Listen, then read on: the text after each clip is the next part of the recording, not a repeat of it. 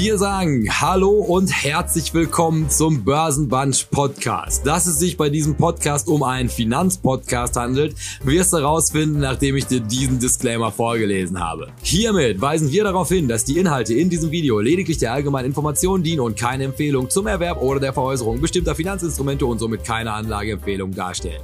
Die Protagonisten, Gäste oder Chat-Teilnehmer können nicht einschätzen, inwiefern die im Video besprochenen Finanzinstrumente ihren Anlagezielen, ihrer Risikobereitschaft und ihrer Verlusttragfähigkeit entsprechen. Wer also auf Basis von Informationen in diesem Podcast individuelle Anlageentscheidungen trifft, trifft diese ausschließlich auf eigene Verantwortung und eigene Gefahr. Was zur Folge hat, dass weder die Protagonisten, Gäste oder Chat-Teilnehmer für Verluste haften, die sie dadurch erleiden, dass die Anlageentscheidung aufgrund von Informationen und Kommentaren in diesem Podcast getroffen haben. Die in diesem Format angesprochenen Finanzinstrumente können unmittelbar und mittelbar von den Protagonisten, Gästen oder Chat-Teilnehmern selbst im Bestand gehalten werden. Hierdurch ergeben sich mögliche Interessenkonflikte, weil diese von altweiligen Resultaten Kursentwicklung profitieren könnten. Wir wünschen Ihnen viel Spaß mit dem nun folgenden Programm. Herzlichst Ihr Börsenbunch. Schock. Ja, ich, ich, hätte vorher mich wieder zum Host machen können. Ja, aber, aber hättest, hättest du das. Wenn ich zuerst drin bin, bin ich doch.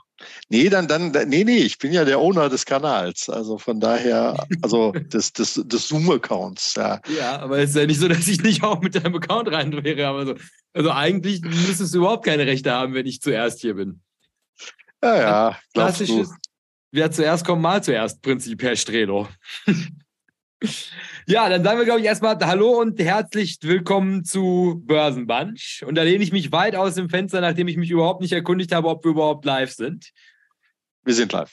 Wir sind aber live. Das ist doch schon mal die halbe Miete.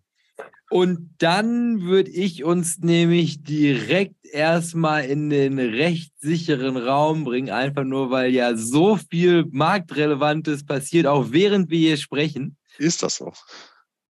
Ja, siehst du, das war das für dich keine aufregende Woche. Oh. Es geht so. Äh, läuft. ja, läuft beschreibt es eigentlich ganz gut. Jonas? Ton läuft auch. Sehr gut. So, ach, guck mal hier. Das ist doch. Richtig mit, mit, mit Special Effects dann heute. On the fly kommt ja einer reingeflogen. Guck mal, auch die ganze RAL-Farbpalette an Hemden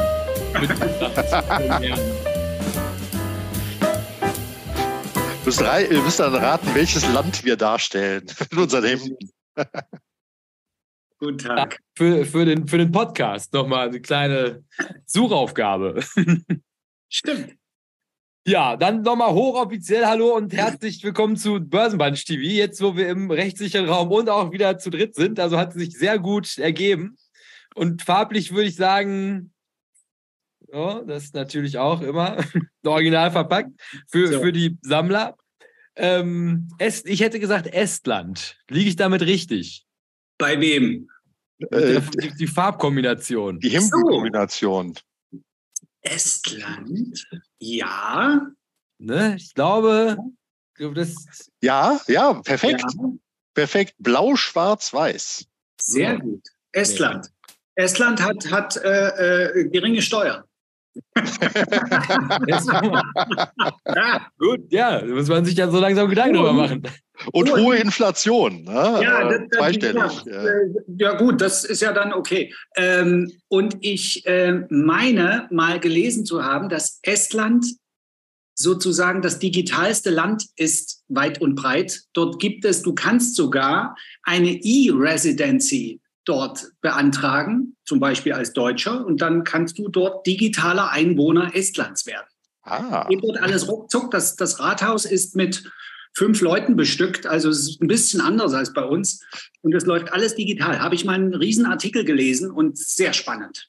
Ja, ja, aber auch schon, ist aber schon lange her. Also ja, waren, lange her. Ja. waren ganz, ganz vorne irgendwie in der Entwicklung. Das ist ja, ja. So, ein, so ein Punkt, dass äh, Länder, die irgendwas neu aufbauen, den ein oder anderen äh, Evolutionssprung, der ja sehr, sehr schmerzhaft ist, das Umstellen von Papierwartenummern auf elektronische Wartenummern und Terminvereinbarungen ist, ist, ja schon Hightech war, um, um, den Ausweis umzumelden. Wenn man innerhalb einer Stadt umzieht, ja, da steht man dann Schlange, habe ich gehört. Super, super, super Sachen soll es da ah, geben. Toll. Nee, und dann, dann, dann überspringen die halt so Sachen, ne? wie in Afrika irgendwie äh, Telefon quasi gar nicht per Telefonleitung in jede Hütte erfolgt ist, sondern die sind direkt halt auf Mobilfunk gegangen. Ne? Richtig, richtig. Oder ja, und jetzt großer Militärputsch. Das hast du dann nämlich davon. Lieber schön ganz gemächlich, alles oh. mit den Papiernummern. Da bist du wenigstens politisch gut in der Spur. Aber in Estland ist dort Militärputsch. Ich kriege ja nichts mehr mit hier. Nein, wir waren, waren gerade schon in Afrika und so, Jay war so. dann direkt in Niger.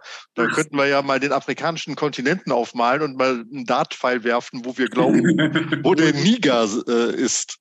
Okay. Oder, oder, oder, gab es da freundliche Arbeiter in äh, alten Zeiten? Gab es da Sozialisten, gab es so, so, afrikanische sozialistische ja, Brüdervölker auch? Ne? Sehr viele. Kam, sehr Kamerun viele. oder so? Oder? Äh, nee, aber Angola zum Beispiel, ehemalige portugiesische Kolonie und die wurden dann äh, äh schiffsladungsweise, hätte ich fast gesagt. Nee, äh, aber das war so. Aber ohne Ketten, ne? Aber ohne Ketten. Ketten. Nee, pass auf. Und die wurden dann in die DDR äh, kutschiert, wurden dort ausgebildet, lebten hier. Einige durften studieren, die anderen wurden in Fabriken ausgebildet und dann wieder zurückgeschickt. Und dann wurden die unter Anleitung von DDR-Ingenieuren, haben die dann dort Werke aufgebaut. Und dann hat die DDR dafür kostenlos über Jahrzehnte sich Rohstoffe äh, besorgt. Ja, ja, das war so ein Austausch ohne Geld. Ja, ja, alles, alles wie heute auch noch. Also ja, ist quasi das, was der Kapitalismus auch macht, nur dass du vorher keine gratis Ausbildung bekommst. Aber du kannst gerne einen sechsstelligen Betrag für deine Ausbildung bezahlen. Und dann würde ich nämlich. Du musst also, immer bezahlen. Du musst immer bezahlen. Auch wenn du ein Schlauchboot äh, äh, für eine Überfahrt nehmen willst, musst du ja auch bezahlen. Ne? Mittelmeer. Ja. Ja? Das ist, wie das funktioniert. Da könnt ihr mit meinem Hintergrund heute was anfangen. Ist das das Grab von Immanuel Kant? nee, aber fast genauso gut. Die Königsberg. Äh, Tja, Venedig. Das könnt, ihr, das könnt ihr auch aus Dokumentation. Als gute Kapitalisten kennt ihr das aus Dokumentation. Und wenn ihr gute Augen habt, könnt ihr es sogar lesen. Nee. Muss ich hier die, muss ich hier die Ansicht wechseln? Das, also, ist das England? Ich glaube, es ist Irland. Irland. Irland. In Irland haben doch die Leute immer gehungert und hatten nur Kartoffeln. Ja. also, tja. Aber heute wurde mehrmals bei Twitter irgendwas im Irland-Zusammenhang äh, gemacht. Ich glaube, unser Freund Christian aus Österreich hat, hat Jeanette O'Connor äh, abge, abgebildet in einem grünen T-Shirt wo irgend Irish Guinness oder so drauf stand. I Irish Princess. Oh, Princess, okay. Guinness, das war was mit, war was mit S. Ähm, ja, äh, ich ja. weiß es nicht. Keynes oder sowas?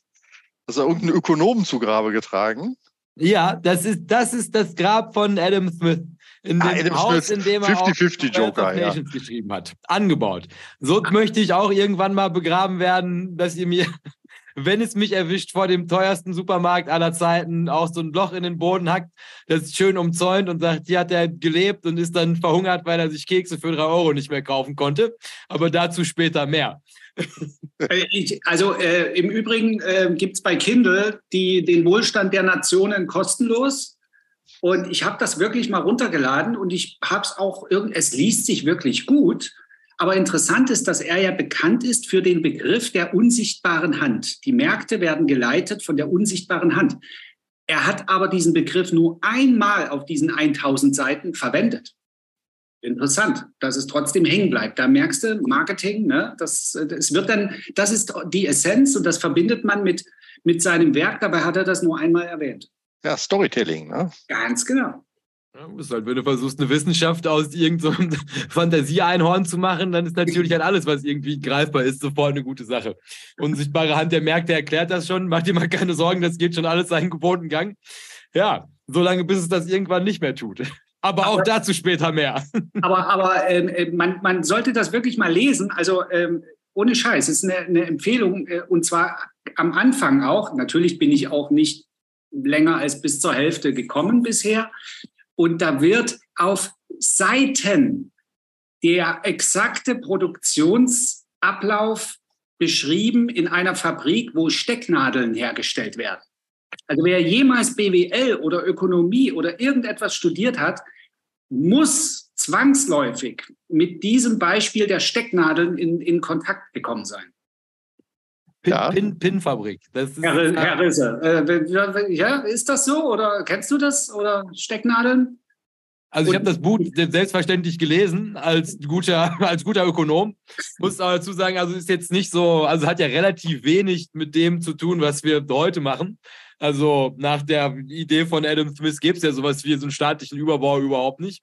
Das ist doch nachher alles mit hier, wie heißt er, mit John Maynard Keynes, dass der Staat dann irgendwann anfängt, die Zyklen zu glätten. Das war bei Adam Smith, das war ja eigentlich alles wirklich noch Angebot und Nachfrage. Produziere einfach so viel wie möglich ist. Je mehr du produzierst, desto besser. Und am Ende erfreuen sich alle an total vielen Gütern. Ja. Und sonst ja aber auch einfach nur, also eine von vielen Versuchen, eine Antwort auf die Frage, wie genau kann man das Problem lösen, also un, un, unendlich große Bedarfe mit begrenzten Ressourcen. Also die Kernfrage der Ökonomie zu lösen. Aber also es ist ein gutes, also ist ein okay Buch, muss ich, also wahrscheinlich steinigen sie mich jetzt, wenn sie mich das nächste Mal irgendwo sehen, dass ich das jetzt nicht vergötter, dieses Buch. Aber jetzt auch nicht, auch keins, wo ich sagen würde, das hat mein Leben verändert. Ja. Aber Pinfabrik, ja, das war ist ein gutes Beispiel. Da habe ich wenigstens gelernt, wie so Ford Motors irgendwann mal ein großes Unternehmen gewesen genau. ist. Ganz genau. Ne? Also, dass Arbeitsteilung die Produktivität erhöht. Und je mehr Arbeitsteilung, desto höher Produktivität. Ne, wer einer, wenn einer eine Stecknadel herstellt, dann kann der ungefähr 80 Stecknadeln am Tag machen. Aber wenn 20 Leute Stecknadeln machen, dann ist es nicht 20 mal 80, sondern 20 mal 800. Ja, und das war das Interessante. Und das stimmt genau. ja. Das ist Fließbandproduktion. Ne? Ja, und es kommt halt dieser, dieser Lerneffekt halt hinzu. Ne? Bei Verdoppelung der kumulierten Ausbringungsmenge hast du Einsparungen von 20 äh, bis 30 Prozent. Ah. Das ist, das merkst du ja, wenn du irgendwas zum ersten Mal machst, ne, dauert es irgendwie ewig. Wenn es ein zweites Mal machst, geht es schon schneller. Ne, wenn es ein viertes Mal gemacht hast, dann hast du wieder 20 Prozent schneller, beim achten Mal wieder und so weiter. Äh, das ist also auch so ein Gesetz, äh, was daraus mal abgeleitet worden ist. Das kann man ja auch für sich persönlich verwenden. Ne? Also wenn man, je öfter man Dinge tut, umso schneller und besser funktionieren sie. Könnte man auch jetzt mutmaßen. Genau, genau, genau. Mhm. Also könnt, könnte dann dazu führen, ne, dass dir eben äh, Kauf- oder Verkaufsentscheidungen, mhm. Prozesse viel, viel schneller von der Hand gehen, ja. ähm, als das am Anfang äh, beim Dezidieren, Durchgehen der einzelnen Schritte vielleicht nochmal Zeit in Anspruch genommen hatte. Ja. Also ich finde, das war eine gute Message und da können wir nach zwölf Minuten jetzt Schluss machen. Also, weil, weil, das, das war schon was, was wir jetzt gebracht haben, oder? Besser oh wird's nicht, ne? also an alle im Chat, äh, guten Tag erstmal und besser wird's nicht. Ja? Aber pass mal auf, ich kann euch das problemlos noch besser machen. Dann nehmen wir sie doch nochmal zur Hand, weil also nachdem wir jetzt ja also das Fundament von Wirtschaft geklärt haben mit Adam Smith, ja. können wir euch jetzt nochmal beibringen, also was war jetzt bahnbrechend an der österreichischen Schule? Also was haben die jetzt erfunden, dass der arme Mann hier aus Irland nicht hinbekommen hat? Das ist dann Grenznutzen gewesen. Also, dass Adam Smith noch gesagt hat, also je mehr wir produzieren, desto besser ist es. Haben die Österreicher dann gesagt, es gibt aber auch Produkte, da nimmt der Nutzen ab, je mehr du davon hast. Das ist dann das Teekesselchen-Beispiel. Also ein Teekessel ist total wertvoll für dich, weil du dann Tee machen kannst. Ein zweiter ist vielleicht auch noch wertvoll für dich, falls der erste mal kaputt geht. Aber spätestens ab dem dritten, vierten oder fünften Teekessel verliert der Teekessel relativ schnell den Wert, den er für dich als Individuum darstellt. Das heißt also, es gibt so einen Sweet Spot zwischen Angebot und Nachfrage, mhm. beziehungsweise den Nutzwert, den Menschen haben für Güter. Und das waren dann die Österreicher. Und dann nach hinten raus mit John Maynard Keynes ging es dann halt also das Ganze über Wirtschaftszyklen, Boom and Bust und dass der Staat das lenken kann, wie er das ja momentan auch so großartig mal wieder vorführt. Also Geld mit Steuern in Boomphasen rauszuziehen, um eine Kriegskasse zu bilden, um dann in den mageren Jahren lenkend in diese Prozesse einzugreifen greifen. Was nur also immer mit dem Hindernis kam, dass der Staat in den guten Jahren grundsätzlich nicht dazu beigetragen hat, ein bisschen Geld abzuzapfen, weil keiner der Boomer, uh, ja, da, da sind wir dann hier, mein lieber Freund. Ne? Hier, guck, die Hälfte hat. Wow, ey. Mein lieber Freund. Das ist aber auch, das ist aber auch eine ganz schlimme Nummer hier. Aber ich gebe nicht auf. Man muss übrigens auch dazu, Karl Eichen hat seine drei Leseempfehlungen für dieses Jahr rausgegeben und da ist das auch dabei. Nicht im Ernst. Karl Eichen, der Erzkonservative, empfiehlt dieses Buch ja, aber es ist doch eigentlich immer so gewesen. Also du musst quasi kennen die andere Seite, ne? Ah, ah, kenne deine Feinde, heißt das auch. Ja? ja be close to your friends, but be closer to your enemies. Aber also Hut, Hut ab, dass du das zur Hälfte durch hast. Dafür habe ich ungefähr ein halbes Jahr gebraucht. Wir haben darüber schon geschrieben, ja. Aber äh, mal gucken. Also ich, ich lese jeden Morgen. Ich habe so eine Morgenroutine ähm, und äh, lese jeden Morgen 20 Minuten. Das sind nur 20 Minuten. Täffchen dazu. Aber auf diese Weise, nur 20 Minuten daily, räumst du natürlich was weg. Ne? Äh, rechne das mal quantitativ auf ein Jahr hoch. Das sind mehrere Bücher, die du einfach nur liest, indem du 20 Minuten am Morgen liest. 20 Minuten sind keine Sache. Ja? Ja, das sind in diesem Buch ungefähr vier Sätze, nachdem du sie 20 Mal gelesen hast und dann versuchst, sie irgendwie dann. Also man muss noch mal für den Podcast mit dazu sagen, also wir sprechen über das Kapital des 21. Jahrhunderts von Piketty. Ja. Und ähm, das hat Tino sich in, in, in, einem, in einem guten Moment, hat er sich gedacht, das, das kaufe ich mir mal als Ergänzung für das richtige Kapital, was er hoffentlich irgendwo prominent in seiner Wohnung stehen hat. Ja, natürlich. Ja, das habe ich aber auch. Ich habe tatsächlich, ich habe, es gab zwei Bücher, die habe ich mit dem Cover nach vorne im Bücherregal stehen. Das eine ist so eine Bilderberg-Edition von Michel de Montaigne, Essays. Ja, und das zweite gut. ist äh, so eine Luxusversion Karl Marx Kapital. Sehr gut. Montaigne, Montaigne übrigens auch für ein Kindle kostenlos. Kann ich auch gleich noch eine Empfehlung hinterher schicken. Super Sache. Ja, auch sprachlich ganz hervorragend. Lernst du noch was fürs ja. Leben? Ja, beschreiben, also, wahrnehmen. Ich muss dazu sagen, ich bin um dieses Buch ein Jahr lang herumgetanzt, immer beim Besuch in den Buchhandlungen und ich habe mich immer geweigert und dann bin ich aber, ich muss dazu sagen, weil ich, ich bin ja ein Neutral, ja, und, und, und äh, dann bin ich genauso herumgetanzt um Peter Thiel. das, ist ja, das ist ja das komplette Gegenteil. Und jetzt habe ich mir den Piketty äh, erstmal gegönnt und Peter Thiel ist immer noch nicht äh, im Haus. Äh, aber interessiert Zero to One ist das, ne? Ja, genau, genau. Interessiert mich aber auch. Ja, weil äh, das ist so ein, ein, eine, eine, ja, wie soll ich sagen, das ist ja ein, ein nicht beschreibbarer Typ. Ja, einerseits Startup, äh, äh Unternehmer oder beziehungsweise Mäzen und, und, und, und Finanzier und andererseits hat er Donald Trump mit zig, hundert Millionen unterstützt. Das ist eine sehr zwiespältige Persönlichkeit, aber ich habe es mir noch nicht geholt. Ja. Ich meine, habe ich, ich meine, ich habe es gelesen, ist aber nichts hängen geblieben. Also ich glaube, es war auch eher so ein, wie wahrscheinlich ein Buch, was ChatGPT heute schreiben würde. Also jetzt auch keine ja. bahnbrechenden ja, was, was mich abschreckt, dass der Autor ihn ja gar nicht selbst gesprochen hat. Das der, der, der, dem Mann dazu. Also, weil er verweigert sich jeglichen Interviews. Ja, also Peter Thiel gibt keine Interviews. Presse. Ja, ja genau. Ähm, ja, mal gucken. Gut. So, ich wollte gerade sagen, weil jetzt mit Blick, mit Blick auf die Uhr, weil wir haben also was, wir haben was ganz, ganz Tolles heute, thematisch. Aber es ist natürlich also auch, auch viel, was wir zumindest einmal anreißen müssen, thematisch. Aber Herr Strelo macht jetzt erstmal nochmal und nehmen Sie diesmal bei der, bei, der, bei der Darstellung der Ereignisse besonders Rücksicht auf den Podcast, Herr Strelo. Wir haben nämlich ähm, große Zuwächse im Podcast zu verzeichnen. Und deshalb machen Sie doch erstmal das Programm, was hier so passiert ist in der oder was hier so passiert in der Regel. Ja, in der Regel kommen wir hier einmal die Woche zusammen, äh, entweder mittwochs oder donnerstags, was auch gerne mal verwechselt wird, und äh, sprechen in unserer Dreier-Therapie-Runde öffentlich äh, über Entwicklungen der Märkte und immer ein vorbereitetes Thema von Jay oder eben von den sehr geschätzten Fragen unserer äh, Zuhörenden oder auch Zuschauenden, weil wir sind ja quasi mit Bild und Ton auf zwei verschiedenen Kanälen unterwegs, beziehungsweise beziehungsweise Bild und Ton bei YouTube und nur im Audiobereich dann als Podcast. Ja. Und wer hier den Kanal schon äh, abonniert hat, der darf auch im Live-Chat äh, sich austoben äh, mit den anderen Ultras, die hier unterwegs sind. Jeder darf natürlich Fragen und Kommentare unter den Videos lassen. Und ja, äh, das geht ja teilweise wohl auch in diesen Podcast-Apps aller äh, Apple und Spotify und ähnliches, dass man äh, sowohl kommentieren kann, dem Kanal sozusagen äh, Lob oder Verbesserungsvorschläge mitgeben kann. Vor allen Dingen. Nur Lob, nur Lob, sagt Strelo. Bringen Sie die gar nicht erst auf falsche Gedanken. vor allen Dingen aber natürlich Verbesserungsvorschläge äh, dahingehend, äh, wie man denn an eine Fünf-Sterne-Bewertung kommen kann. Das ist das höchste Gut Gut, was wir anstreben.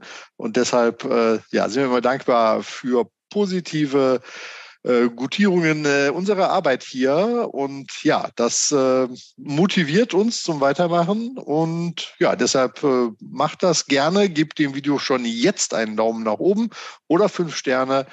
Oder sagt es euren Freunden oder schaut es euch auf dem Zweit- und Drittgerät oder Account an und macht das Ganze äh, viral sozusagen.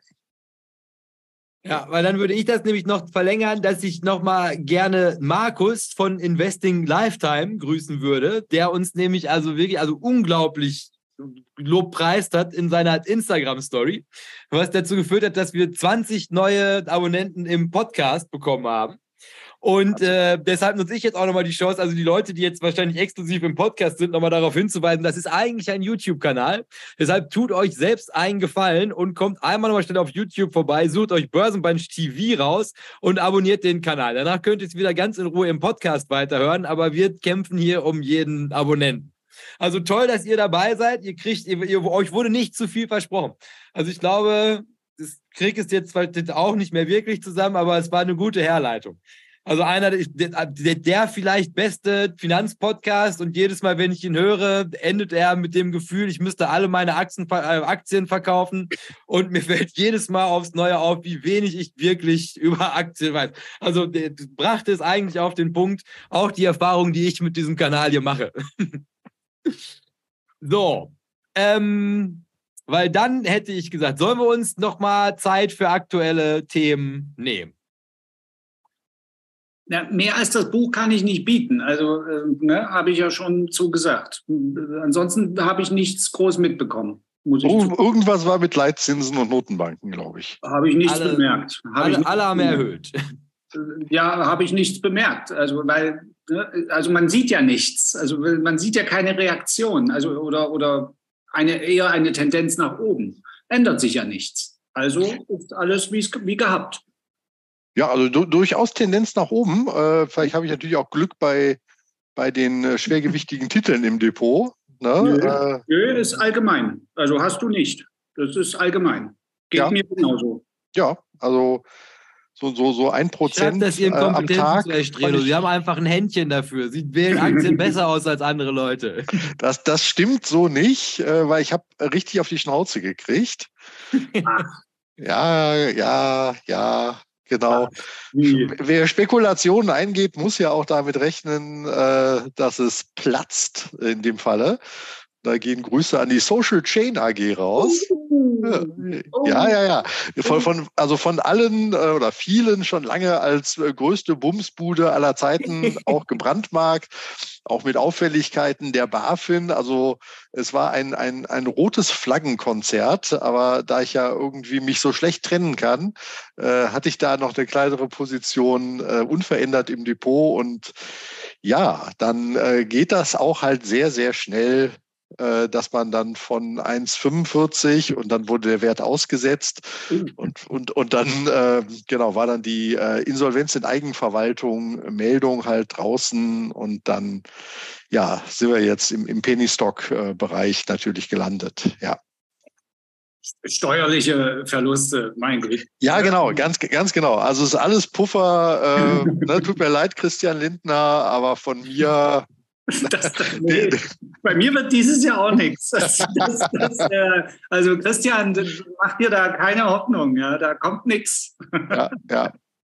Aber wie, wie sind die denn überhaupt in deinen Besitz gekommen? Also ich habe irgendwie bis zum Ende nicht wirklich verstanden, was, was das gemacht hat, dieses Unternehmen.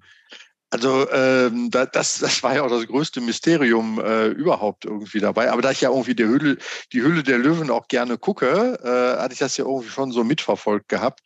Ich hatte dann für unglückliche 260 äh, hatte ich noch mal gekauft, weil ich dachte, ah Mensch, ne, Äh, da gibt es vielleicht dann doch noch mal irgendwie was, aber es, ist, es war ein Zock und der ist äh, definitiv ja dann auch äh, abgerauscht halt. Ne?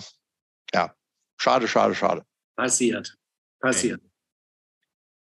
Es ist, es ist, auch wirklich schwierig. Also äh, ich habe zum Beispiel, äh, Spekulation ist ein schönes Stichwort. Ich erzähle jetzt was, was ich nicht gemacht habe, aber was ich gemacht hätte. Und ich rede über die letzten 48 Stunden. Und zwar wollte ich im DAX Short gehen. Und der DAX, das wurde früher schon bei Tradern gesagt, der DAX ist eine Zicke. Das hat man schon immer, und das ist so. Das ist ja auch der Index, wenn man den handelt, äh, mit, der, mit der größten Bewegungsausschlägen ähm, ähm und mit der höchsten ähm, Finanzkennzahl bezüglich der Punkte. Also äh, ne, 25 Euro ein Punkt, das ist schon, naja, ein Punkt ist ja nichts. Ne? Also da, da reden wir also richtig über Geld. Naja, auf jeden Fall wollte ich bei 16.200 Short gehen. Und das war gestern. Morgen. Gestern. Das sah ja zwischenzeitlich gut aus. Und dann, äh, ganz genau, und dann äh, gehen wir auf 16.050 oder so, tauchen wir runter. Ganz, oder? ganz kurz unter 16 gewesen, ja. So. Also ich habe es bei 16,50 oder 25 oder so gesehen und dachte mir, Mensch, alles stimmte, alles war bereit, du hast es aber nicht gemacht. Ich habe es nicht gemacht. Und am Nachmittag ging es über 16.1 wieder drüber, ja, hat sich wieder erholt und heute sind wir bei 16.3. 16.4 sogar. 16.4. Teilweise, ja. Und ich habe also diesen Trade nicht gemacht, aber nur mal, um, um sich klar zu machen, was Trading bedeutet und was, was, was da passiert. Also das ist so eine eine, eine Timing-Frage und damit sind wir im Bereich von Zufall. Und weil das, welche Indikatoren willst du da spielen? Wie, wie willst du das? Das geht nicht. Also da müsste man wirklich reingehen und einen Stop setzen und dann das Ding managen irgendwie. So macht man das eigentlich in diesem ganz kurzfristigen äh, Zeitfenster. Aber diese 24 Stunden haben mir mal wieder gezeigt, weil ich habe es ja nicht gemacht, aber ich habe es genau gecovert dass du aktuell in diesem Markt nichts machen kannst. Das war mal wieder der, der, der Beweis und ich hätte fast meinen Fuß ins Wasser äh, gehalten, mein C, aber ich habe es nicht gemacht, aber ich habe es äh, schön zeitnah beobachtet und es ist einfach völlig irre, äh, äh, sich da in irgendeiner Art zu exponieren. Also das mal so als, als kleine Message raus. Wer das schafft, verdient meine Hochachtung, beziehungsweise verdient sie nicht, denn es, es ist keine Leistung, die da erbracht wird. Das ist nur Zufall. Ja, ja aber da, darauf setzen ja viele halt. Ne? Also, aber, aber das geht natürlich nicht. Wir können doch nicht ein Geschäft betreiben, was auf Zufall basiert. Ja, ja ich, ich habe heute Mittag mit einem äh, Trader äh, telefoniert, der war ganz, ganz verzweifelt. Also hätte eigentlich auch zum Kirmesbier kommen wollen und hat jetzt nochmal äh, nachgemeldet und gefragt, wie es war und so weiter. Und äh, der setzt halt bei den amerikanischen Werten auf äh, Short ähm, und ist vollkommen verzweifelt. Ähm, und ich weiß gar nicht, also je nachdem, wie der Dow Jones heute halt rausgeht, hat er dann tatsächlich 14 Handelstage in Folge, das ja. sind drei Wochen, der jeden Tag einen höheren Schlussstand produziert. Ja, ja das gab's noch nie. Richtig. Das ja. war 87 oder so, war das? Also 87 war, also wenn er es heute schafft, dann ist die 87 äh, oder, oder gestern war die 87er Serie eingestellt. Ja. Und ansonsten im Handelsblatt hatte ich gelesen gehabt, ging man dann zurück auf irgendwie 1400 irgendwann, also kurz nach Kolumbus, äh, dass da irgendwie äh, da, das irgendwie nicht möglich war, also 1890, 97 oder sowas. Aber das ist, äh, wo du immer wieder ja denkst, naja, es, die Kurse gehen erratisch hoch, erratisch runter. Du hast immer Gewinn- und Verlusttage. Ich hatte was so vom Gefühl her, da kennst du dich besser aus, Jay. Das ist wie wenn du so eine Serie irgendwie am Roulette-Tisch irgendwie hast, wo immer wieder rot kommt. Mhm. Ne? Und dann sagst du ja, hey, das, nee, das muss ja jetzt, jetzt, jetzt muss aber auch mal schwarz kommen und sowas. Ne? Aber es ist mathematisch nicht möglich, also dass du so denkst. Aber wir denken natürlich so. Genau, ne? genau wir denken so und ja. dabei verlieren wir aus dem äh, Blick halt, dass jeder Tag oder jeder Wurf in dem Falle nochmal neu 50 genau. als Chance halt hat. Wir hassen Serien. Wir glauben, dass diese ja. Serie, die muss doch enden. Ja. ja. Ja, und, und da, da hat im Zweifelsfall ja auch keiner mit gerechnet, aber man sieht es halt auch wirklich in diesen steilen Anstiegen dann, dass das äh, ja unheimlich kurzer Zeit unheimlich viel bewegt werden kann. Und wenn sowas dann gegen dich läuft, ne, dann, dann bist du natürlich am Verzweifeln. Also nur um, um nochmal diese DAX-Geschichte zu übersetzen, für die, die jetzt nicht so, so da drin sind.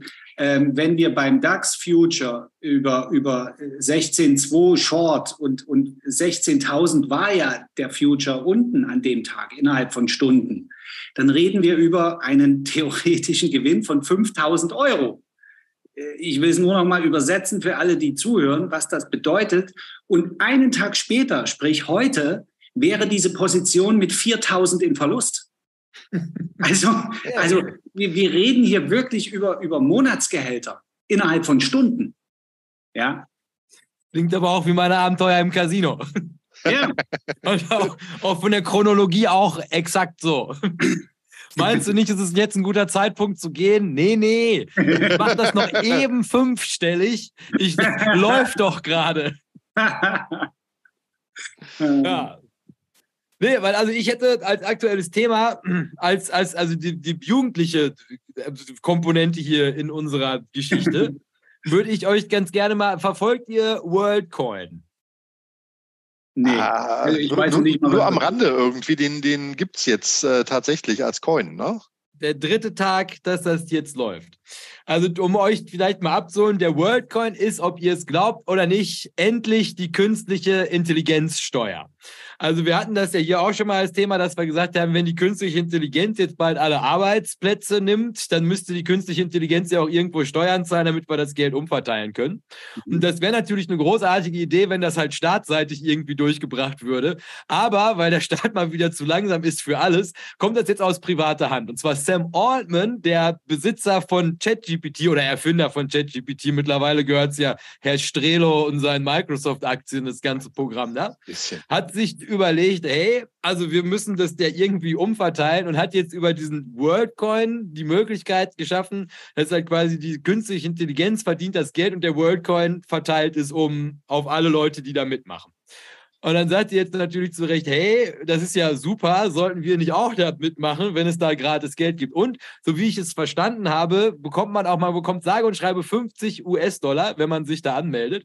Und das Einzige, was ihr dafür tun müsst, um da teilnehmen zu können, so, ist, du musst ein komplettes biometrisches Profil abgeben. Und zwar in etwas, in etwas, was sich Orb nennt. Also jetzt gerade hast du Schlangen in Amerika, die halt vor diesen urigen, also es sieht so aus wie so Impfzentren und da kannst du reingehen und Sam Altman wirklich alle Daten, die du besitzt, also halt wirklich, es fehlt eigentlich nur noch, dass er dir Blut abnimmt und deine DNA irgendwo speichert.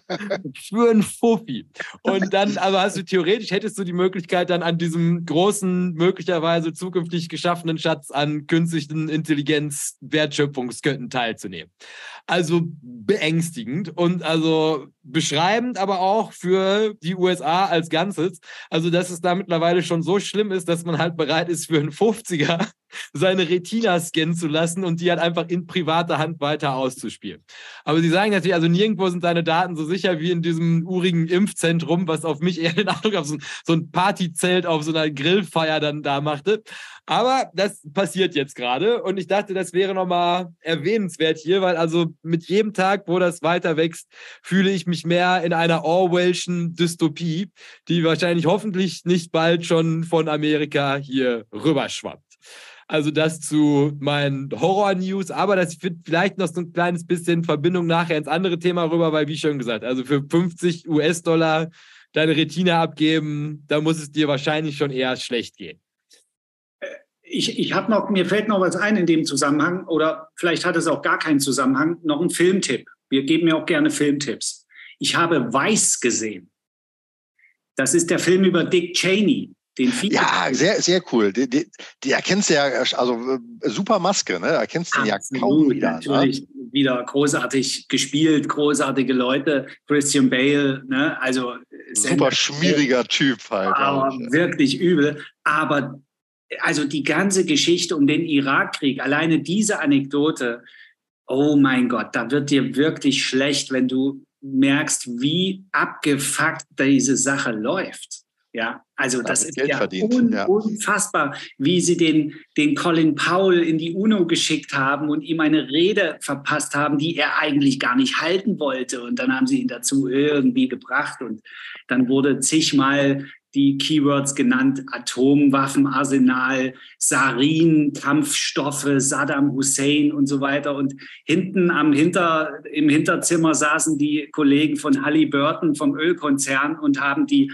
die Karten ausgerollt, wo die Ölfelder in, im Irak sind, die ja möglicherweise keinen Besitzer gerade hätten und die man sich ja schnappen könnte und so. Also wirklich übel, übel, übel. Ähm, das passt noch in diese gerade äh, erwähnte Amerika-Dystopie-Geschichte. Also wir leben schon in sehr, sehr abstrusen Zeiten. Ja. Ja, das andere finde ich, also ich finde den, also das ist ja wenigstens noch also nachvollziehbar mit den kapitalistischen Mechaniken, die ich im Kopf war. Hier, Adam Smith, so wie wir gestartet haben. Ja, das macht doch Sinn, dass das du andere Länder ja, ausbeutest für Rohstoffe. Das ja, ist doch, wie ja wir es immer gemacht haben. Aber das ist ja naiv im Vergleich, äh, wie das heute läuft. Mir ist zum Beispiel in diesem Film auch klar geworden, dass der Begriff Klimawandel ja ein Framing ist. Wandel, ne? ne? Das kommt ja da auch vor. Also wie, wie, oder Erbschaftssteuer. Da wurden in Umfragen, wurde dieses, in Amerika wurde dieses Wort einfach getauscht. Da werden ja Marketing-Spezialisten dafür dann herangezogen, regierungsseitig. Und da macht man Umfragen, wenn man eine, eine Steuer abschaffen will, also oder, oder irgendwie ändern möchte. Und dann, nennen, dann haben die das in dem Film genannt, die Todessteuer. Und natürlich, die Todessteuer. Und natürlich ist jeder gegen die Todessteuer. Und so äh, kann man eine, eine Steuer ähm, abschaffen oder einführen. Dann wird über Framing gearbeitet und über Wortschöpfungen, die eine bestimmte Assoziation auslösen bei, in der Bevölkerung. Und dann kann man mit, mit vorhersagbarer Sicherheit davon ausgehen, wie Umfrageergebnisse äh, ausgehen werden. Also äh, wie perfide und wie, also ich bin schon beinahe begeistert, wie, wie, wie, wie, äh, wie genial da vorgegangen wird, was für professionelle Leute dort am Werk sind und wie teuflisch die ihr Handwerk verstehen. Ja. Die sogenannten Think Tanks. ja, ja, ja, ja. ja. Ah. Nee, aber auf jeden Fall, also schöne neue Welt im wahrsten Sinne des Wortes. Also sagt mir, die Ultras könnten es mich gerne wissen lassen, wenn der Erste seine Retina abgegeben hat für 50 Euro. Gucken wir mal. Gibt es auch Freundschaftswerbung, wenn man jemanden wirbt? Gibt es da auch Kohle? Du kriegst bestimmt, bestimmt einen Huni, wenn du einfach noch ein zweites Auge mitbringst, während du kommst. Ja, als, als, als ob Skynet Rücksicht darauf nehmen würde, was da gescannt wird. Mit dem ganzen Sack auf dem Rücken da erscheint. Ein Sack Augen. Ja, Frisch vom Schlachthof. Ja. ist auch nicht mehr als Affiliate-Provision auf, auf Instagram. So. Ja, natürlich. Du, äh, äh, dreh mal die Uhr zehn Jahre weiter. Ja? Du musst den Irrsinn einfach nur, nur weiterdrehen und exponentiell fortschreiben. Ja, dann gibt es, dann machen die Instagram-Leute keine, keine Affiliate mehr für irgendwelche Depotbanken, dann geht es um Augen. ja, das, ja. Ja, ne, weil sonst hätte ich gesagt, weil ich glaube, also auch jetzt mit den, mit den Notenbanken jetzt, also das ist alles konfus jetzt. Also das sind ja alles so Fragen, die man jetzt aufwerfen könnte, aber die werden wir heute in Form von was ganz Spannendem uns anschauen. Also das werden wir einfach so en passant mit in diese Folge reinnehmen, was da jetzt diese Woche rund um Leitzinsen passiert ist und also alles, was sonst noch so gewesen ist. Deshalb hätte ich fast gesagt, der Stredo wirft nochmal einen schnellen Blick in den Chat und dann greifen wir mal ein Thema an, auf das ich mich tatsächlich schon sehr freue. Äh, ja, der Chat hat auf jeden Fall festgestellt, dass man Emojis fliegen lassen kann und hat äh, davon auch exzessiven Gebrauch gemacht. äh, also der Spieltrieb ist also im vollen Gange. Ansonsten habe ich, äh, also man hat die Estland-Flagge äh, ganz schnell erkannt gehabt, noch vor dir, Jay. Ähm, also da ist auch jemand in, in Geografie wahrscheinlich gut gewesen. Und äh, Genau, da wurde auch schon äh, nach einem Buch gefahndet, was ihr mal vorgestellt hattet, Geolage in der Menschheitsgeschichte und man hilft sich ja gegenseitig. The Journey of Humanity sei ah, das wohl gewesen. Habe ich gerade also, gelesen. Ja, ganz genau. Also da ist man auf jeden Fall unterwegs. Ansonsten äh, kulinarisch habe ich bloß Tacos äh, gesehen, äh, die aber irgendwie unbefriedigend zu sein scheinen. Aber äh, gut gelaunt, sage ich jetzt mal, hier am Start von Nord bis Süd. Hm. Das klingt doch schon mal sehr, sehr gut. Weil dann hätte ich gesagt, werfen wir doch erstmal einen Blick auf unsere Titelfolie. Und zwar, was man hier ja gut sehen kann, ist also, wisst ihr, wie man, wer, wer sterben muss, damit die Leute so gekleidet sind? Was Royales wahrscheinlich. Ja, oder? die Queen, ne? Ja, genau. Das ist, wie die Leute aussehen, wenn das Oberhaupt der englischen Monarchen verstirbt. Ja. Das, also das ist noch ein weiter Weg, Tino, mit den DDR-Orden, bis wir uns so kleiden können auf dem nächsten Anlegertag in Stuttgart oder wo auch immer ja. wir das machen wollen. Ja, ja. Ähm, dann sieht man also ganz gut Howard Marks, den wir an dieser Stelle grüßen. Also das ist die Inspiration, wie wir überhaupt heute an dieses Thema gelangt sind. Also weil wie so viele Dinge im Leben ist ja, also brauchst du meist irgendjemanden, der das schon sehr viel länger macht und sehr viel cleverer ist als du, um dich also mit, mit Gewalt auf die wirklich wichtigen Themen zu lenken. Und ähm, in dem Sarg befinden sich also all die kultigen Aktien, also ich denke mal spätestens 3M, die haben ihren, sind ja schon dabei, ihren Tod zu sterben, aber es soll heute gehen um den Tod der Aktie. Und das Ganze. Hier übrigens, geh nochmal bitte zurück. Geh nochmal einmal zurück. So. Links neben dir, das ist Karl Eichen. Der war auch bei der Beerdigung. Siehst du das? Weil der, weil der überall auftaucht. Aber du siehst es, oder? Ja, sieht man ja. der Bart. Ja, genau. Sagen. Ja, ich wollte nur mal, also die Details äh, sind wichtig. Ja. Steht, steht und fällt mit den Details.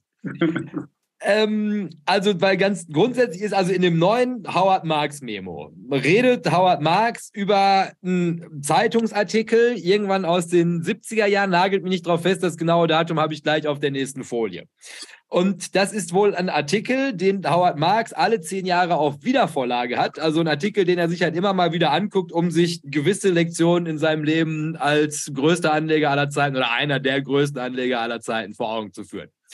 So, dann habe ich das jetzt gelesen und muss dann dazu sagen, also mal ganz abgesehen von der Tatsache, dass ich da noch lange nicht geboren gewesen bin, als das veröffentlicht wurde. Aber das war mir überhaupt kein Begriff. Also Death of Equities, das ist mir in meinen, weiß ich nicht, 10, 15 Jahren an der Börse noch nie über den Weg gelaufen. Also habe ich mir den besorgt, den durchgelesen und da eigentlich allerlei spannende Dinge drin gefunden, die wir heute mal in Form von gewissen Auszügen, die ich da rausgenommen habe, mal durchsprechen können, mit einem Blick den ich ganz gerne so spielen würde, als dass es sich also um eine Zeit handelt, die also nach dieser sehr hohen Inflation eingetreten ist. Und da werden so gewisse Lektionen, also wieso sollte man nicht in Aktien investieren, wenn die Inflation so hoch ist und also ganz viele Dinge, die vielleicht spannend sein könnten mit Blick auf die jetzige Situation, einfach nur um ein Gefühl dafür zu bekommen, was macht Inflation überhaupt mit Aktien? Weil auch da muss man mit dazu sagen, also abgesehen von diesem ganzen, ja, Buhu und Maha, was man halt irgendwie so in Medien liest, so wirklich verstanden hatte ich es bis jetzt noch nicht. Also was bedeutet hohe Inflation im Kontext Wertpapiere? Und das lässt sich eigentlich relativ gut darstellen mit diesem Artikel. Und dann als kleine Präambel nochmal mit davor, einfach nur um euch alle drauf einzustimmen, wie großartig das wird und wieso das ja wahrscheinlich auch Mehrwert haben wird, ist, also ich bleibe ja weiterhin der Theorie treu. Ich glaube, wir sind mit Inflation noch nicht fertig. Und da ich weiß nicht, ob das irgendjemand gesehen hat, gestern habe ich noch spät in der Nacht auf Twitter einen Beitrag gepostet aus dem Spiegel über diese aktuellen Verhandlungen zwischen der Bahngewerkschaft und der Deutschen Bahn. Und da ging es jetzt darum, also die Schlichtung, auch, ne? Schlichtung, genau. Also wie, was jetzt da, also wahrscheinlich, also was der Kompromiss wäre, auf den die Bahn wäre bereit, sich, aber den die sich leisten kann. Und das sieht, glaube ich, vor, also dass da quasi das Gehalt in den unteren Gehaltsstufen um 400 und Euro monatlich erhöhen kannst, zusammen mit einer Einmalzahlung von 2200 irgendwas, prozentuale Abschläge für die Leute in den höheren Gehaltsklassen und das Ganze bei 120.000 Mitarbeitern oder so. Auf jeden Fall eine Ecke ich lese das und mein erster Gedanke ist, mal ganz abgesehen davon, dass ich mir zukünftig Bahnfahren wahrscheinlich nicht mehr leisten werden kann. Aber das sind natürlich, das sind astronomische Summen. Also ich hatte das einfach zum Spaß auch gestern nochmal in den Taschenrechner eingegeben. Also was heißt das denn? Also in einem Monat die Gehälter so zu erhöhen. Und wie schon gesagt, das ist der Vorteil, auf den Sie sich wahrscheinlich einigen können. Und das ist, da kommt eine sehr, sehr große Zahl raus. Kosten, die umgelegt werden müssen, also möglicherweise die hier mal angesprochene Lohnpreisspirale. Und dann könnte er jetzt immer noch sagen, na ja, Jakob, aber Deutschland, das ist ja überhaupt nicht repräsentativ, das ist doch Aktien, das spielt doch um die ganze Welt. Und da ist ja heute dann nochmal von Landing Tree die neuen Zahlen rausgekommen. Also wie überschuldet ist der US-Amerikaner aktuell? Das ist ja also Astro Trillionen Kreditkartenschulden gerade ausstehend bei na, also Rate, die jetzt auf ungefähr 20 Prozent Refinanzierung auf eine Kreditkarte. Also die kriegst du jährlich. Und was ist das? Alle vier, fünf Jahre verdoppelt sich deine Schuldenlast bei 20 Prozent Zinsen. Also das das Ende des Konsumenten.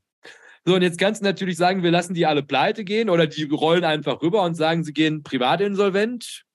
Oder die gehen halt zum Arbeitgeber und sagen, du pass mal auf, ich kann mir Leben nicht mehr leisten, ich brauche mehr Lohn.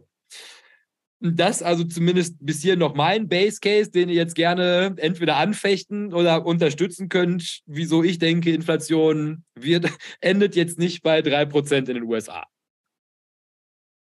Also ich kann es nicht so herleiten wie du, aber äh, ich bin derselben Meinung. Ich glaube auch, dass eine zweite Welle kommt. Ja.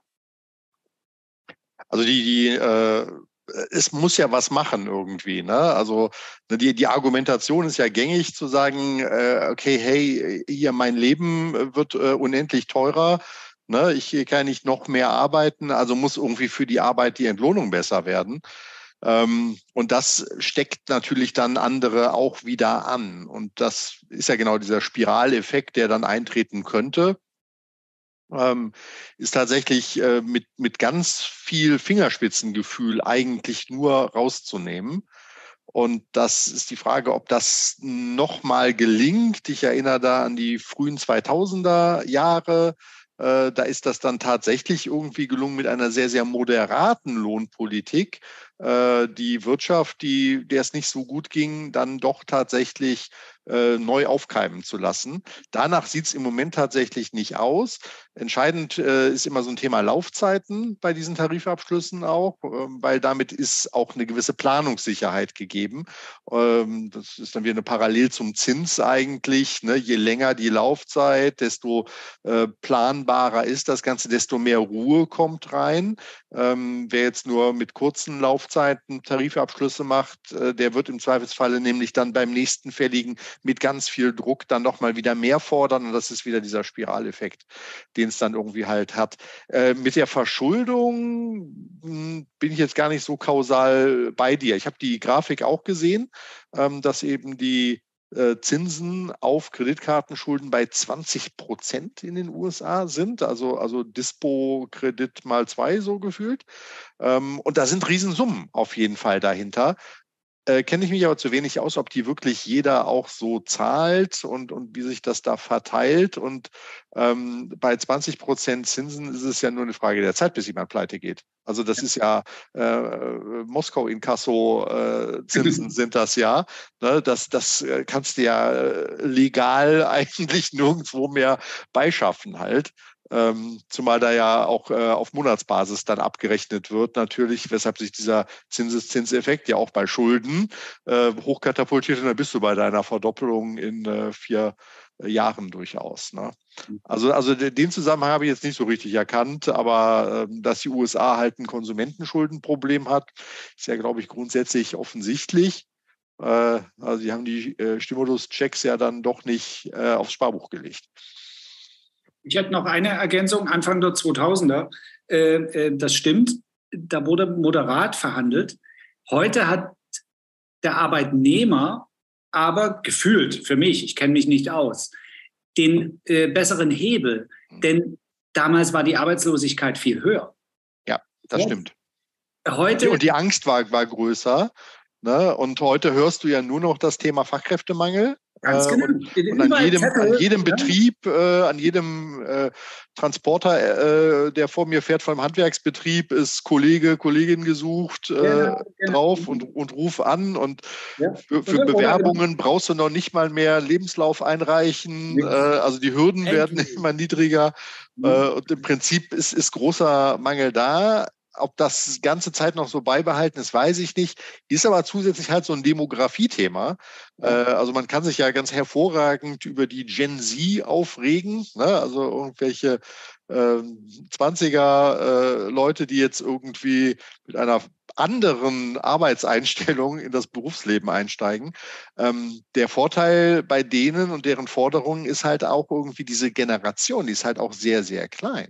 Mhm. Ja, das heißt also nicht nur irgendwie, weil sie sagen, okay, ich bin super ausgebildet, ich kann mir das leisten, äh, diese Forderungen zu stellen, sondern es ist einfach auch eine Mangelverwaltung, weil die Masse von Arbeitssuchenden an der Stelle nicht da ist. Ähm, und da passt irgendwie ganz gut auch eine andere Sache rein, habt ihr vielleicht bei Twitter auch mitgekriegt, die, die Needs no uh, education, no employment, uh, no training. Uh, Leute, die aus, also eigentlich in eine Ausbildung gehen müssten, ins Studium gehen müssten. Also der Wechsel zwischen Schule, zu dann dem nächsten Ausbildungsbaustein.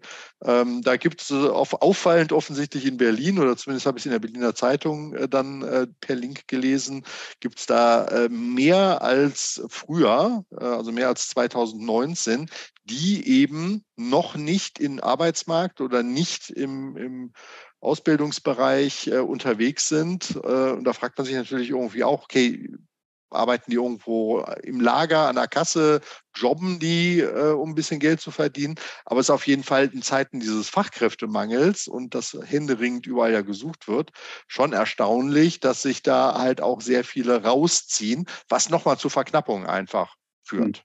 Ja. Äh, also vielleicht einmal nochmal schnell, also wieso ist das mit den Schulden so dramatisch mit Blick auf die Inflation? Ist das also der eigentliche Effekt, der jetzt eintreten sollte, und das ist ja, funktioniert ja eigentlich ganz gut, ist, dass du den Konsum einschränkst. Du machst halt alles teurer, die Leute kaufen nicht mehr so viel, die haushalten besser mit den Ressourcen, die ihnen bleibt.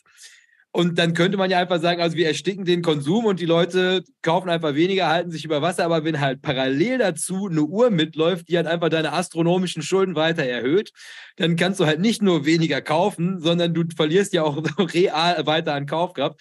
Das heißt, um dich in die Privatinsolvenz zu stellen, dann bleibt dir eigentlich nichts anderes als an der einzigen Schraube, an der du noch drehen kannst, weil also Konsum einschränken bei den Preisen, das passiert von ganz alleine.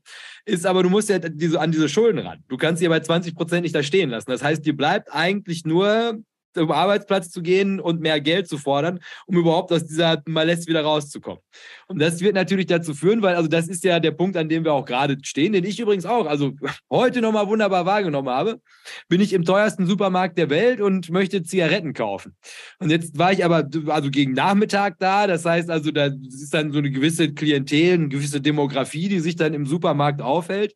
Und auch aus so einer Ecke hier, das sind ja solche, die hm, relativ kommunikativ. Und wenn du dich da ohne was an den an die Kasse stellst, dann kommen die sofort, stehen Sie hier an, also, gehören Sie dir dazu, was machen Sie denn eigentlich hier?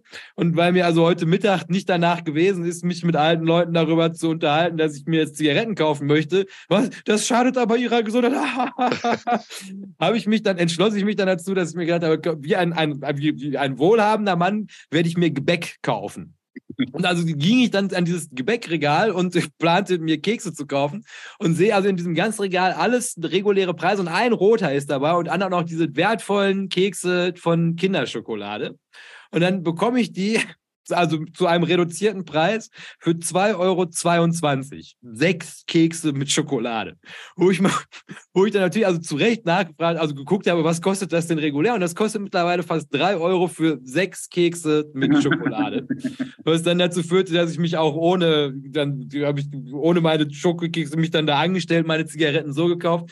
Glücklicherweise hinter mir nur so eine sehr aufdringliche Frau, die also das gar nicht ertragen konnte, dass ich da stehe, habe aber so eine Abtrennung mit nichts gemacht und dann waren die auch zufrieden. Aber das sind auf jeden Fall, also meine Kaufkraft ist aktiv schon gerät unter Druck mit Hilfe von Frau Lagarde. Aber es würde jetzt sich nochmal ganz anders gestalten. Also ich kann einfach weniger kaufen. Also ich kaufe keine 3-Euro-Kekse und fange damit an, also die Wirtschaft zu entschleunigen. Aber ich müsste trotzdem aktiv werden, wenn ich jetzt wüsste, ich habe, was weiß ich, 10.000 Euro Schulden, die halt quasi innerhalb von einem Jahr zu 10.000 200, nee, zu 12.000 Euro Schulden werden will. Überleg dir das mal.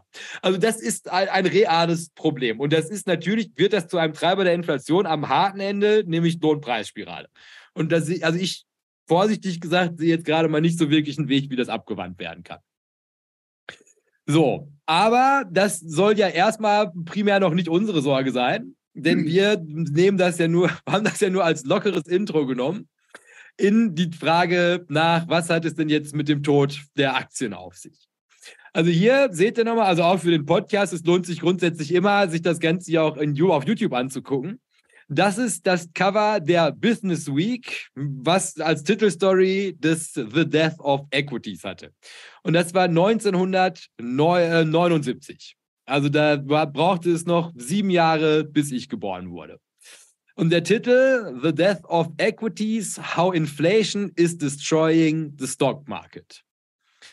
Dann habe ich euch hier jetzt nochmal so eine Kurzzusammenfassung davon besorgt, also damit das jetzt für alle Leute, die kein Interesse haben, das zu lesen.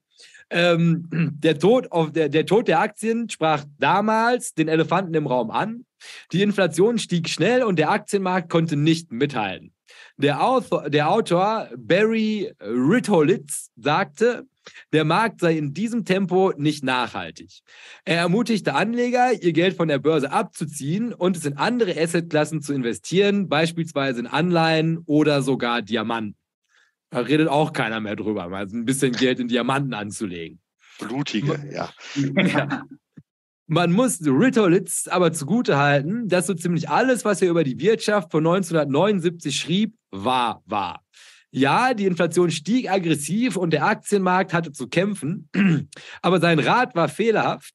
Er dachte, der Aktienmarkt, wie wir ihn kennen, würde untergehen. Aber damit hatte er, wie wir heute wissen, mit dem Rückschaufehler absolut Unrecht.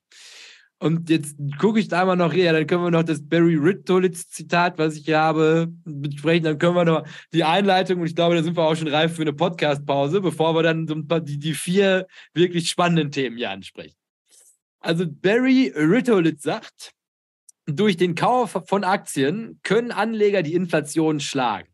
Bei niedriger Inflation waren Aktien eine sinnvolle Absicherung, aber sie erwiesen sich als hilflos gegenüber der schrecklichen Info äh, Inflation der letzten, des letzten Jahrzehnts. Die Leute betrachten Aktien nicht mehr als Inflationsschutz und erfahrungsgemäß ist das eine vernünftige Schlussfolgerung, zu der sie gekommen sind. So, und jetzt wäre meine Frage an euch ja erstmal, wenn man das jetzt liest, 50 Jahre später. Ist das 50 Jahre später? Ja, hm. fast. Fast ja. 50 ah, Jahre. 79, später. jetzt, ja, ja, machen wir aufgerundete 45. Ja, was, was sagt denn dazu, dass also einem Anschein nach es mal gereicht hat für, für, die Titelseite der Business Week, dass also Aktien offiziell für tot erklärt wurden und dass Leute davon ausgegangen sind, dass die Anlageklasse Aktien sich nicht mehr erholen würde von der Inflation der 70er Jahre? Ja, äh, äh, wie funktionieren Zeitungen? Die funktionieren genauso. Mit, mit diesen Headlines. So verkauft man Auflage.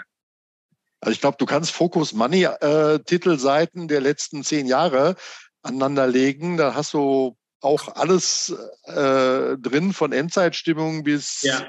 alles kaufen. Ne? Ja, und was aber äh, passiert ist in den 45 Jahren, ist Folgendes.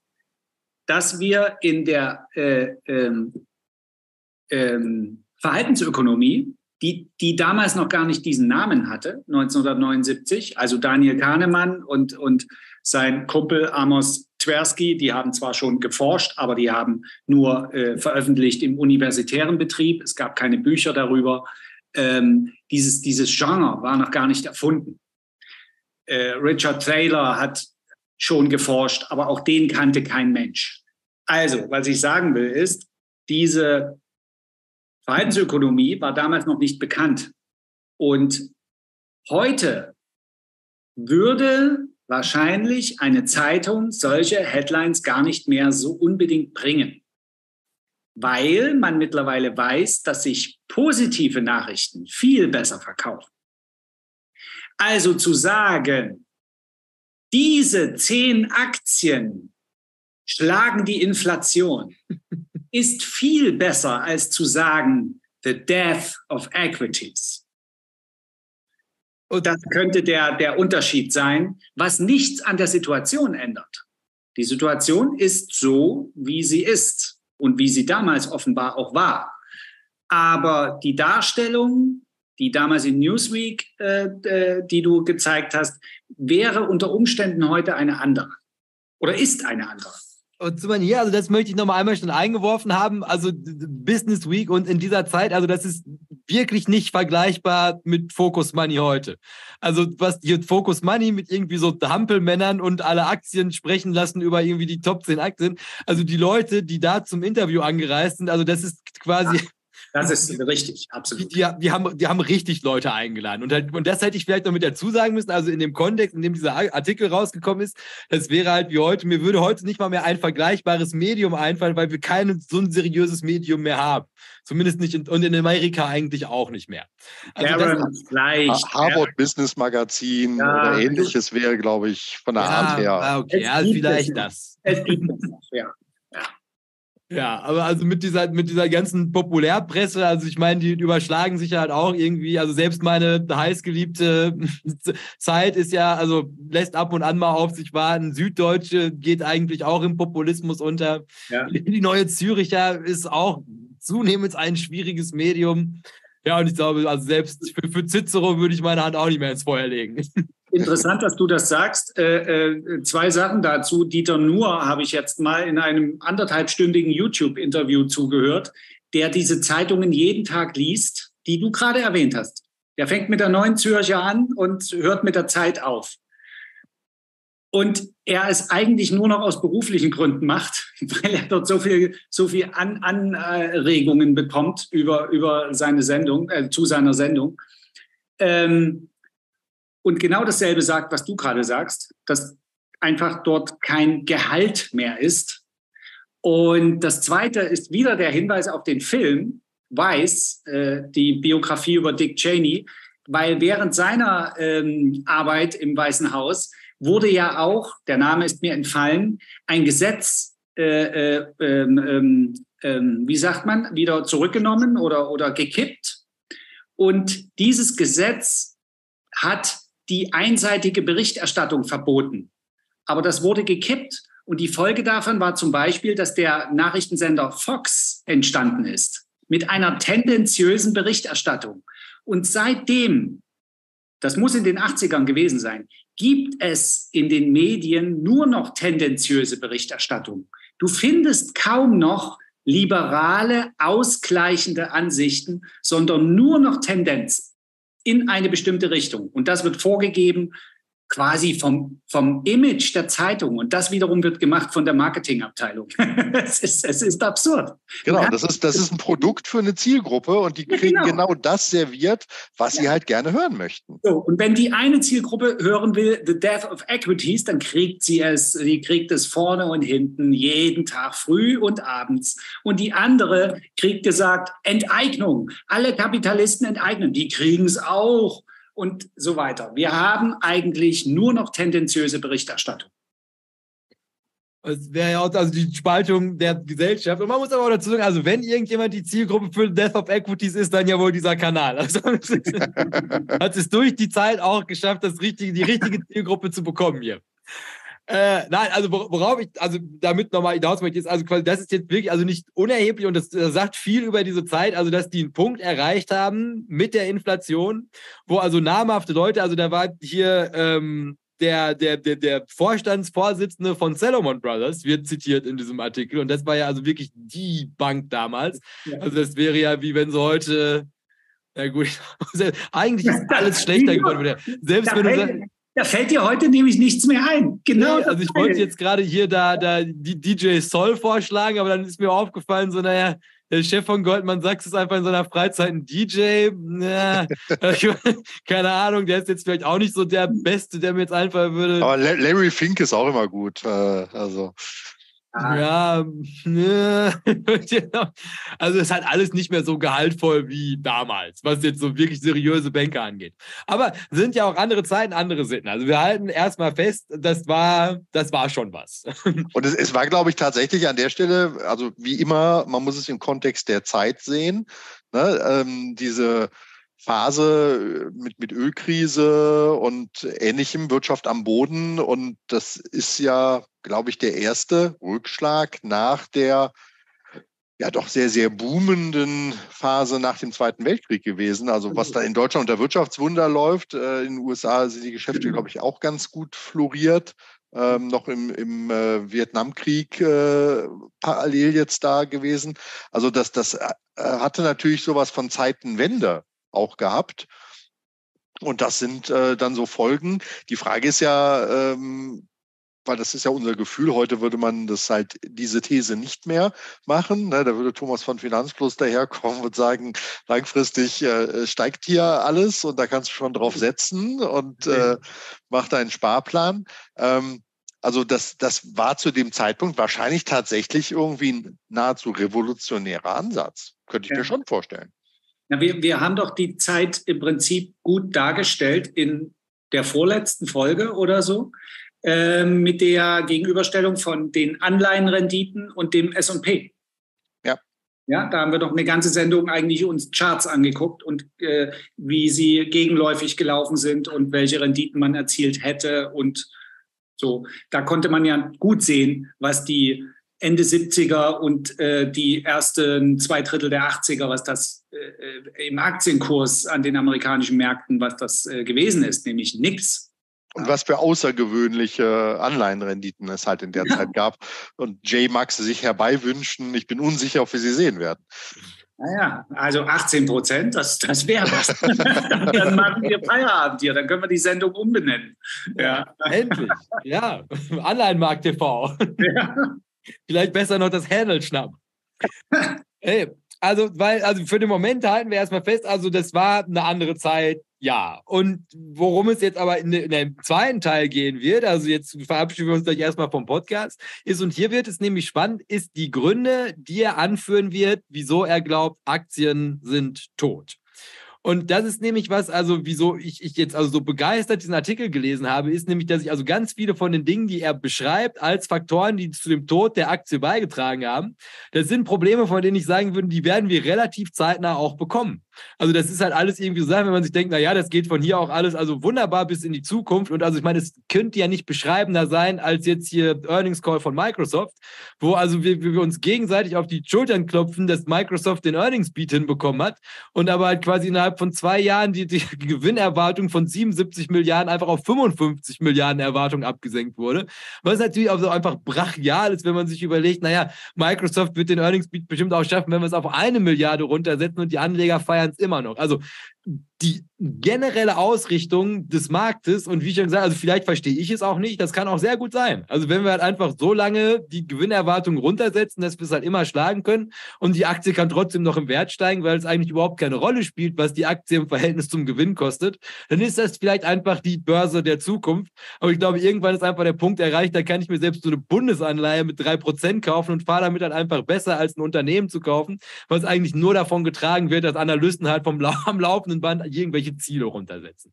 Mhm. So, und in diesem Kontext gucken wir uns jetzt in der nächsten Folge, also im zweiten Teil des Podcasts, am Montagmorgen ganz klassisch um 6 Uhr an. Was sind jetzt die Gefahren, die mich dazu hinreißen können, hier also in der Anwesenheit von Frau Herr Strelo die Microsoft-Aktie zu kritisieren, was ja also an Majestätsbeleidigung grenzt. Aber also getragen auf dem warmen Wind von The Death of Equities kann ich jetzt gleich mal, habe ich vier großartige Punkte, über die wir uns jetzt mal unterhalten können die zumindest Grund zur Sorge geben könnten, wenn man nach Sorge suchen würde.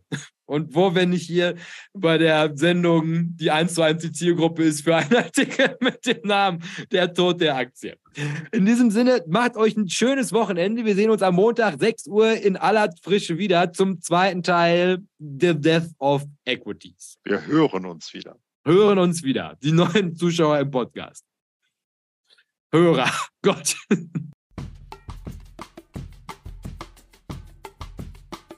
Dieses ist der offizielle Abgesang von den halben Folgen. Hier weise ich dann immer noch mal darauf hin, dass der zweite Teil von den halben Folgen jetzt immer am Dienstag um, sagen wir mal, 6 Uhr morgens kommt, damit ihn auch jeder, der möchte, auf dem Weg zur Arbeit hören kann. Und wenn wir schon dabei sind, nutzen wir das Ganze hier auch nochmal ganz schamlos für Eigenwerbung. Wenn ihr es noch nicht getan habt, gebt diesem Podcast noch schnell eine 5-Sterne-Bewertung. Und solltet ihr das noch nicht getan haben, geht auf jeden Fall bei YouTube vorbei. Sucht euch da nochmal Börsenbunch TV raus und abonniert den Kanal. Ansonsten würde ich sagen, hören wir uns Dienstag. Macht euch ein schönes Wochenende und bis dahin beste Grüße vom Börsenbunch.